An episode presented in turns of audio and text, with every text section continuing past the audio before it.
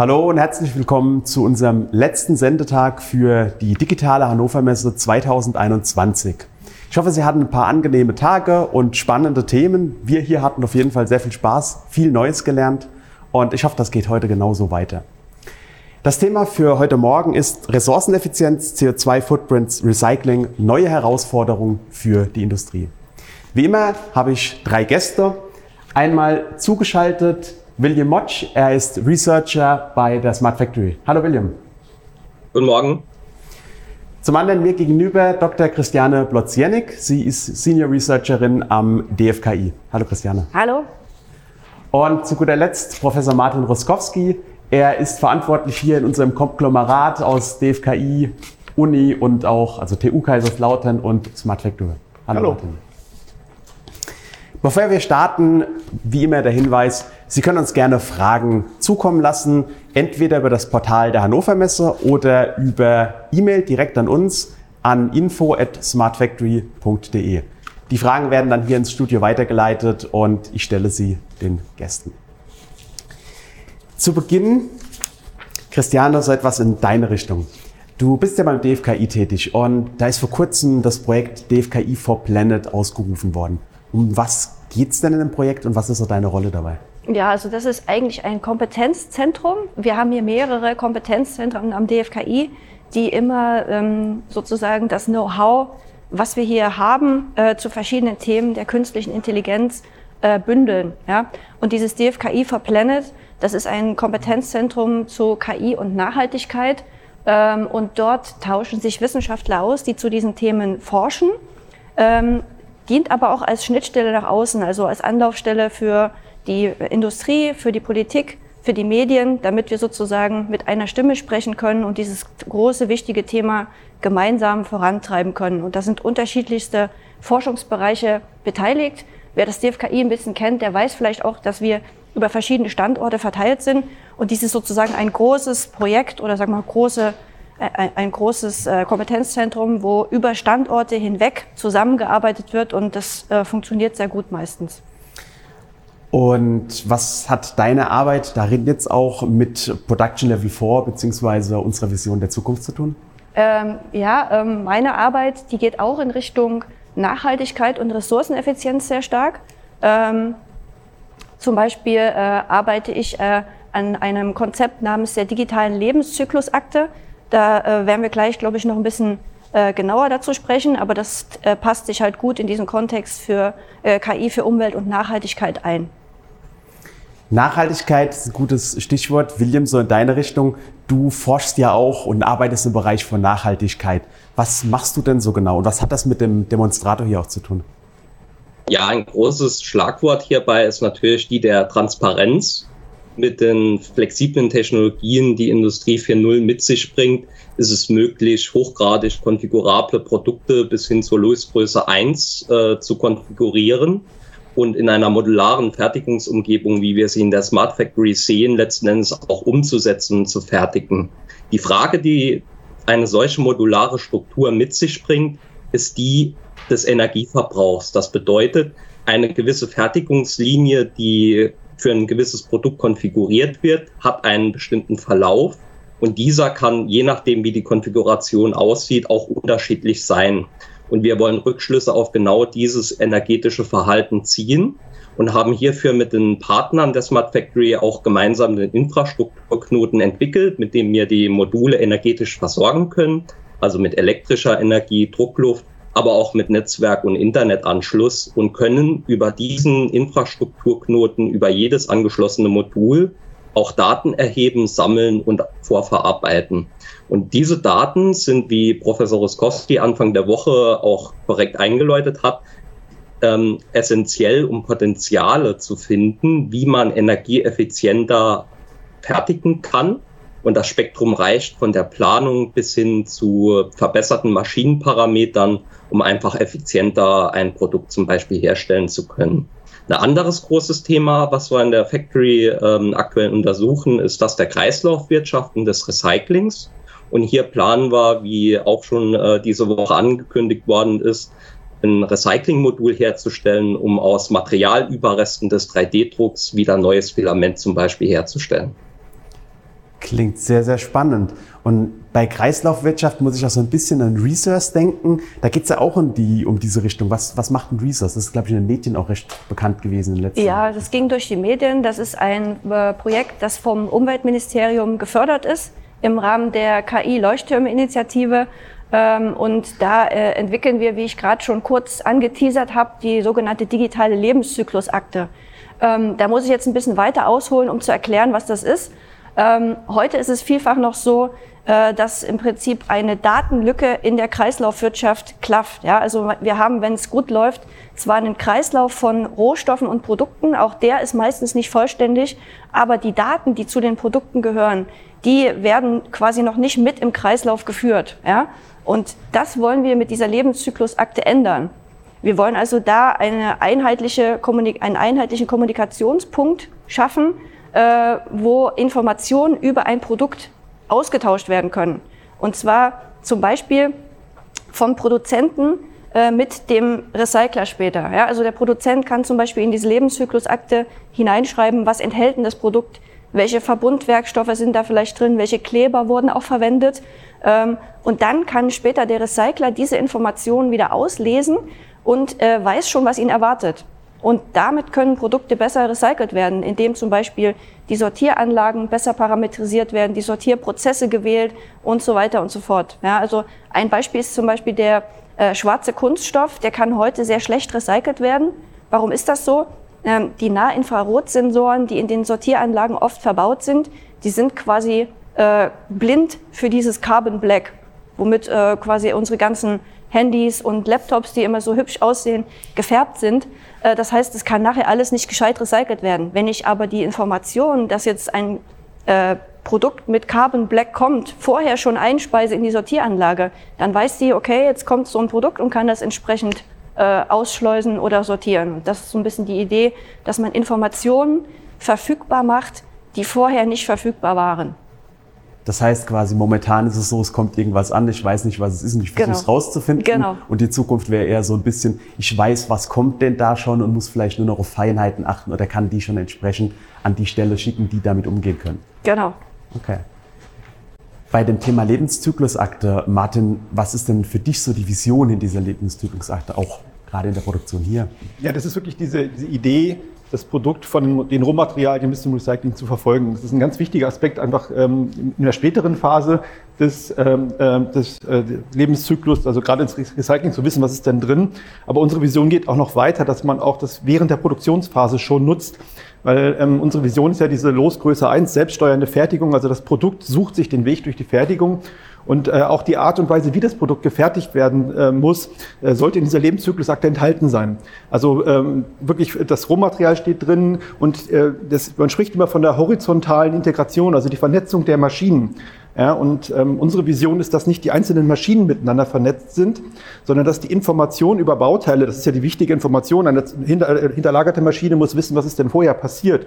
Das geht von Toleranzen über viele andere Dinge auch. Und die transportiere ich alle mit dieser Lebenszyklusakte mit. Und äh, dort kann ich halt diese Produktionsprozesse abbilden und ich kann neben den Materialien auch die ganzen Verbräuche äh, dort äh, hinterlegen. Weil es ist ein ganz, ganz wichtiges Thema in der Ressourceneffizienz, einen möglichst CO2-optimalen Weg heute durch die Fertigung zu nehmen. Und ich habe dann viele Möglichkeiten. William hatte das auch schon angeteasert. Ähm, ich, ich habe verschiedene Maschinen zur Verfügung, ich habe auch die Logistikwege.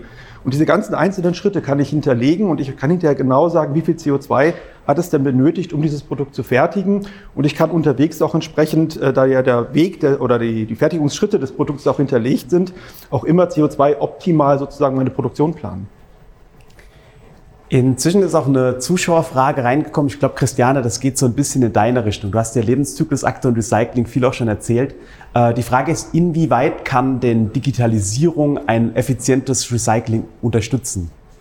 Ja, da, da kann natürlich die Lebenszyklusakte einen großen Beitrag leisten, weil im Prinzip ist das ja ein Teil von der Digitalisierung, dass man überhaupt erstmal die Informationen zum Produkt aufsammelt und verfügbar macht. Und dieses äh, Konzept, da sind wir natürlich nicht die Einzigen, die dran arbeiten. Es gibt da unterschiedliche, ähm, unterschiedliche Initiativen auch. Also einmal natürlich ist die, ähm, das Sammeln der Informationen über das Produkt so ein Punkt, dass man die sozusagen verfügbar macht für die unterschiedlichen Interessenten im Kreislauf. Und das kann auch äh, zum Beispiel der, der, der Kunde sein. Ja? Der, der kriegt dann, wie Martin schon angedeutet hat, zum Beispiel die Möglichkeit, sich zu informieren, wie viel CO2 hat denn mein Produkt im Produktionsprozess äh, verbraucht. Und er bekommt damit die Möglichkeit, sich zu entscheiden für ein nachhaltiges Produkt. Ja, das ist der eine Punkt. Der andere Punkt, wo Digitalisierung ansetzen kann, äh, ist natürlich auch erstmal überhaupt äh, die Produkte zu identifizieren. Und da gibt es unterschiedliche Verfahren, um das möglich zu machen, wie zum Beispiel auch digitale Wasserzeichen, wo ich sozusagen ganz für den Menschen unsichtbar in äh, das Produktdesign sozusagen eine Identifikationsmöglichkeit einbaue, sodass die Sortieranlage später dieses Produkt wieder erkennen kann. Und das ist gerade Gegenstand der Forschung. Das ist ein sehr spannendes Thema. Ich glaube, die ganze Recyclingwirtschaft, die ja eigentlich ein sehr traditionelles Gewerbe ist, die wird sich in den nächsten Jahren, ich prognostiziere mal 15 Jahre, ziemlich umkrempeln und sozusagen die äh, Digitalisierung für sich nutzbar machen direkt, ich glaube, sehr gut darauf aufbauend kam die nächste Zuschauerfrage noch rein. Ähm, ein bisschen weniger aus der Recycling-Sicht, sondern ich glaube mehr aus der Produktionssicht. Und zwar, was sagt denn die Forschung dazu? Wie kann ich zukünftig das Thema Nachhaltigkeit in meiner Produktion integrieren? Wird das eher eine Art Retrofit sein oder muss ich äh, für die bestehenden Systeme oder muss ich vielleicht die Anlagen komplett oder generell neue Anlagen aufbauen dazu? Kannst du da schon was dazu sagen? Da kann ich auch was dazu sagen. Also prinzipiell ist es so, es ist natürlich immer besser, wenn man sozusagen auf der grünen Wiese anfangen kann. Ja, das ist am einfachsten. Aber natürlich gibt, wird es auch für die nächsten Jahrzehnte noch sehr viele Legacy-Systeme geben.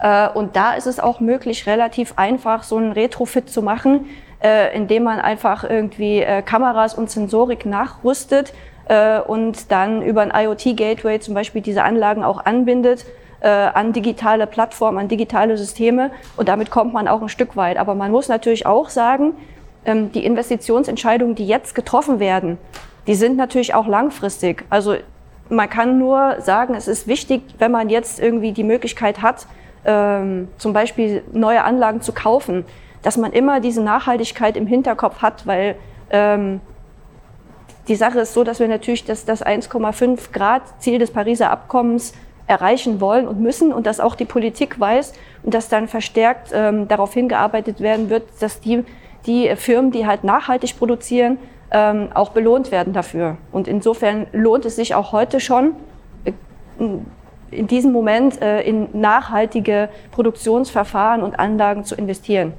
Das heißt, eine Empfehlung wäre, jetzt schon ein bisschen nach vorne gucken, auch wenn man noch nicht genau weiß, wo es hingeht. Es wird zwar Retrofit geben, aber das Leben ist viel einfacher, wenn ich jetzt schon in die Richtung denke. Man muss sagen, das wird ein großer Wettbewerbsvorteil sein, wenn man nachhaltig produziert. Die Kunden sehen das verstärkt immer mehr. Man gucke sich nur die Fridays for Future Generation an. Ich glaube, die wird nichts mehr kaufen, was nicht nachhaltig ist, wenn sie die Wahl hat. Und sie wird in Zukunft die Wahl haben. Okay. Vielleicht auch noch mal so ein bisschen zurück zur Lebenszyklusakte. Äh, wir haben jetzt ein paar Mal schon gehört, ähm, die Verbräuche und so können damit erfasst werden. Ähm, William, du hast ja erzählt, ihr habt da den Infrastrukturknoten aufgebaut, ihr sammelt da schon Energiedaten. Welche Rolle spielen für dich denn so Maschinendaten im Allgemeinen für die Lebenszyklusakte, beziehungsweise für diese ganzen Konzepte und Ideen, die wir jetzt gehört haben?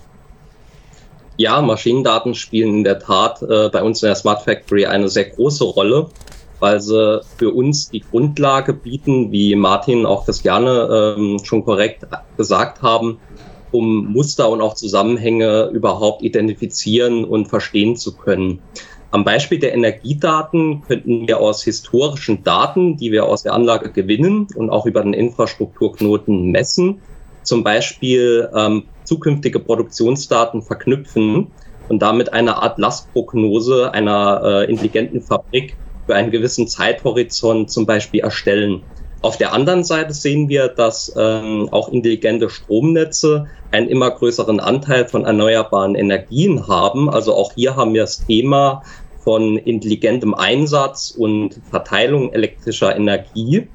Und hier stellt sich natürlich die Frage, wie passen diese beiden Themengebiete zueinander auch in Zukunft.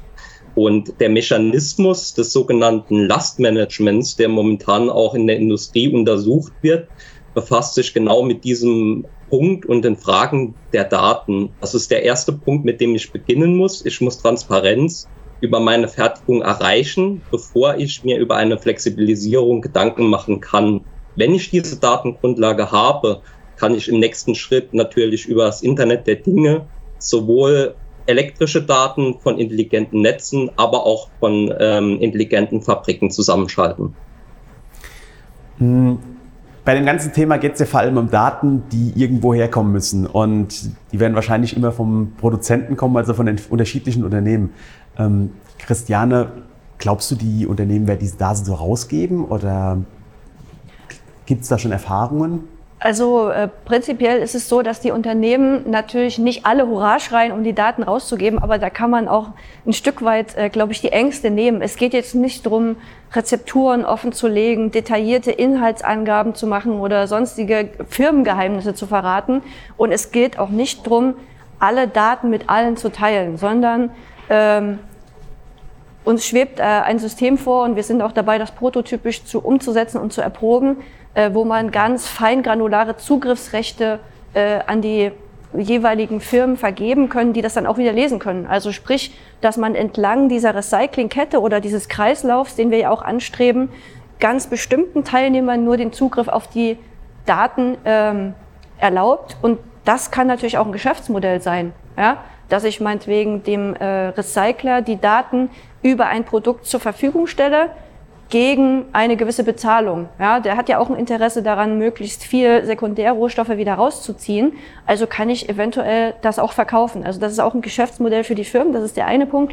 Und der andere Punkt ist, äh, es gibt eine Menge Firmen, die da mitmachen wollen und die äh, schaffen sich natürlich auch einen Wettbewerbsvorteil dadurch, dass sie einfach mitmachen ähm, und, und das Recycling ihrer Produkte verbessern. Ja, das ist eben auch der Punkt. Also es wird auf Freiwilligkeit sicherlich basieren, außer die äh, Gesetzgeber denken sich was aus, dass es nicht mehr freiwillig ist, aber im Moment ist es freiwillig. Aber es ist ein Vorteil, da mitzumachen. Und man, man muss da wirklich sagen, ähm, es ist nichts, wovor man Angst haben muss. Ja, es wird am Ende allen was bringen. Auch dem Produzenten übrigens, der wieder die Rückmeldung bekommt vom Recycler, wie gut konnte denn mein Produkt recycelt werden? Wo gab es vielleicht Probleme? Ja? Dann habe ich als Hersteller auch die Möglichkeit, mein Produktdesign entsprechend zu verbessern und wiederum nachhaltiger zu werden. Also es ist eigentlich ein Geben und Nehmen. Ich glaube, Geschäftsmodell ist ein ganz guter Punkt, um es auch für viele äh, Unternehmen noch interessanter zu machen. Martin, so in deine Richtung, gibt es da denn noch so weitere Überlegungen an Geschäftsmodellen mit Maschinendaten? Also das ist natürlich ein, ein riesengroßes Feld, ähm, was man mit, mit den Maschinendaten veranstalten kann. Wichtig ist, äh, dass wir einfach einen Denkprozess ändern in der Industrie. Klassisch äh, kauft man halt so eine Sondermaschine, eine Fertigungsmaschine, bezahlt man einmal und, und dann ist sie, äh, gehört sie dem Betreiber und der macht dann alles entsprechend damit. Und wir müssen dieses Prinzip von Leben und Leben lassen lernen, dass wir verstehen, ja, die Hardware ist nur ein Teil, der Betrieb ist ein anderer Teil. Ähm, das geht hin in Richtung schon äh, den heutigen verfügbaren Dingen wie Predictive Maintenance. Also ich gebe halt einen gewissen Teil der Daten an den Hersteller, der mir entsprechend bei der Wartung unterstützen kann, dass ich rechtzeitig Teile austausche, aber auch nicht zu früh, dass ich nicht zu viele Stillstände in die Anlage reinbekomme. Ähm, ein ganz wichtiger Aspekt wird das sein, was Christiane sagt, in Richtung der, der ganzen CO2-Effizienz. Wir sehen jetzt schon, äh, gerade im Automobilbereich, dass von Zulieferern erwartet wird, äh, dass sie exakt den CO2-Footprint der einzelnen Komponenten mitgeben. Und das wird ein maßgeblicher Treiber. Ich glaube, wir werden gar keinen gesetzlichen Zwang brauchen. Äh, alleine dadurch, dass ich am Ende des Tages diese Zahl brauche, ergibt sich die Notwendigkeit, entlang der Fertigungskette genau diese Zahlen zu erfassen oder die Daten zu erfassen. Äh, und da gehören Materialien, da gehören die Testschritte, äh, da gehören die Energieverbräuche mit dazu, die Recycelbarkeit, die am Ende ja auch wieder den CO2-Footprint positiv beeinflusst. Und ich glaube, da kann man mit einem relativ einfachen Stellgröße, nämlich diese CO2-Footprint zu optimieren, ähm, einfach den, äh, den Drang erzeugen, dass die Unternehmen von alleine äh, dahin kommen. Und dann rechnet sich das auch unterwegs. Wenn das hinten am Ende nämlich teuer wird, äh, bis hin zu dem Punkt, ich kann es gar nicht angeben, also kann ich mein Produkt nicht mehr verkaufen. Das ist ja dann binär sozusagen der Output. Ähm, das ist eine ganz klare Entscheidung. Dann werden die Geschäftsmodelle von alleine kommen. Wir haben jetzt relativ oft auch so auf die Brille geschaut, naja, vielleicht wollen die Unternehmen nicht mitmachen. Äh, ich habe jetzt hier auch eine Frage, die geht eher so ein bisschen in eine andere Richtung. Äh, was sind denn, oder wie hoch sind denn zum Beispiel die Hürden auch für einen kleinen Mittelständler bei sowas mitzumachen, gerade auch zum Beispiel bei dem Thema Lebenszugriffsakte?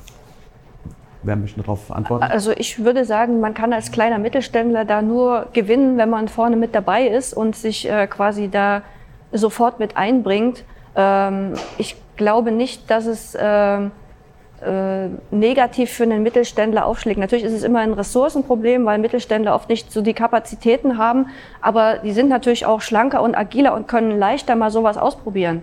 Also da, da sind nicht diese langen Entscheidungswege, wo man ganz lange äh, große Hierarchien zum Vorstand hat, sondern man kann sich für was entscheiden und viele sind ja da auch extrem innovativ und kann sowas einfach mal ausprobieren und umsetzen und dann sozusagen als äh, Vorreiter mit dabei sein. Das ist ganz klar, wer jetzt als Vorreiter mit dabei ist, der hat einen Wettbewerbsvorsprung. Ja, und wer heute jetzt schon diesen Bedarf hat, halt seinen CO2-Footprint angeben zu müssen, der hat damit sehr früh eine Möglichkeit und als Mittelständler kann er das sehr agil machen, einfach äh, damit loszulegen, das zu probieren und die Daten entsprechend dann an, an seinen Kunden weiterzugeben. Ja, also gerade Mittelständler, ich denke, das ist der große Vorteil auch in Deutschland, sind sehr agil, äh, die können schnell Entscheidungen treffen und sowas einfach mal umsetzen.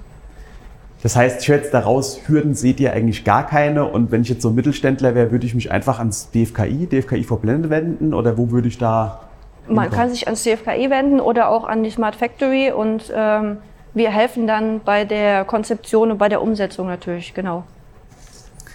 Hm, wir haben ja generell zur Nachhaltigkeit und Lebenszyklusakte und dergleichen auch noch relativ viel gehört. Ähm, kannst du vielleicht mal noch ein konkretes Beispiel auch irgendwie nennen, wie sich Nachhaltigkeit in der Produktion, wie das aussehen könnte? Wenn ich jetzt einfach so, weiß nicht, zehn Jahre in die Zukunft gucke, 30 Jahre, keine Ahnung, das kannst du besser wahrscheinlich beurteilen. Ja, ähm, das wäre natürlich, dass man einmal natürlich Ausschüsse aus der Produktion entweder vermeidet, indem man, wie William gesagt hat, die, die Produktionsprozesse entsprechend steuern kann. Oder aber auch, wenn Ausschüsse entstehen. Ich denke zum Beispiel an das Thema Spritzguss. Ja, da haben wir natürlich ähm, nicht die Möglichkeit, Ausschuss zu vermeiden, weil die Maschinen in der Weise funktionieren, dass erstmal so und so viele Werkstücke hergestellt werden müssen, bis es so überhaupt der, der Prozess richtig fehlerfrei funktioniert. Dass wir dann aber den Kreislauf schließen, vielleicht mit Hilfe der Lebenszyklusakte und die ganzen Sachen wieder ähm, sozusagen zurückbringen in den Kreislauf wieder neue Kunststoffe zum Beispiel draus machen. Wie William gesagt hat, wir wollen das hier auch prototypisch umsetzen. Bei uns im Fall 3D-Druck, aber das lässt sich natürlich auf Spritzgussprozesse zum Beispiel genauso übertragen, äh, so dass man dann nichts mehr wegwerfen muss. Das ist schon mal ganz wichtig. Ähm, genau. Und äh, das Zweite ist natürlich auch, äh, dass wir zu einem vernünftigen oder sag mal nachhaltigen Energiemanagement in der Fabrik kommen. Das hat William auch schon ange angeschnitten, äh, dass wir quasi die, die äh, Produktionsstätten, soweit es geht, mit Erneuerbaren betreiben und in die Smart Grids reinbringen und dann entsprechend mehr produzieren, wenn Strom günstig ist oder aber Produktionskapazitäten freistellen, äh, wenn, wenn zum Beispiel ein, jemand anders am Markt gerade Produktionskapazitäten benötigt. Und da kann man natürlich auch wieder ein Geschäftsmodell draus machen. Ja? Wenn man zum Beispiel bestimmtes Stromkontingent nicht braucht und das dann verkauft, ähm, ergibt sich auch wieder die Möglichkeit, dass sich das finanziell lohnt. Und das sind so kleine Bausteine, die insgesamt aber dann ein großes, großes Gebäude äh, bauen können, äh, wo dann Nachhaltigkeit nicht nur außen drauf steht, sondern auch drin ist quasi. Ich glaube, vor allem das Spannendste, was ich jetzt gerade eben auch noch rausgehört habe, wenn ich so ein paar Jahre noch in die Zukunft denke, du hast es erwähnt hier, ähm, wird auch quasi geforscht. Das heißt, ich kann vielleicht in ein paar Jahren hierher kommen, wenn man wieder überall hinkommen kann und sieht dann hier, wie so ein Prozess vielleicht auch mal aussieht. Es wird was produziert, es wird am Ende, weil es vielleicht fehlerhaft war, zerschreddert, wieder recycelt und kommt direkt in ein neues Produkt rein. Da bin ich auf jeden Fall sehr, sehr gespannt, das zu sehen. Vielen Dank an euch alle für das nette Gespräch hier und für die vielen Informationen. Von unserer Seite für diesen Slot heute Morgen war es das. Es geht heute weiter um 13 Uhr mit dem Thema 10 Jahre Industrie 4.0. Eine Idee erobert die Welt. Vielen Dank und einen angenehmen Tag noch. Ja, Dankeschön. Tschüss.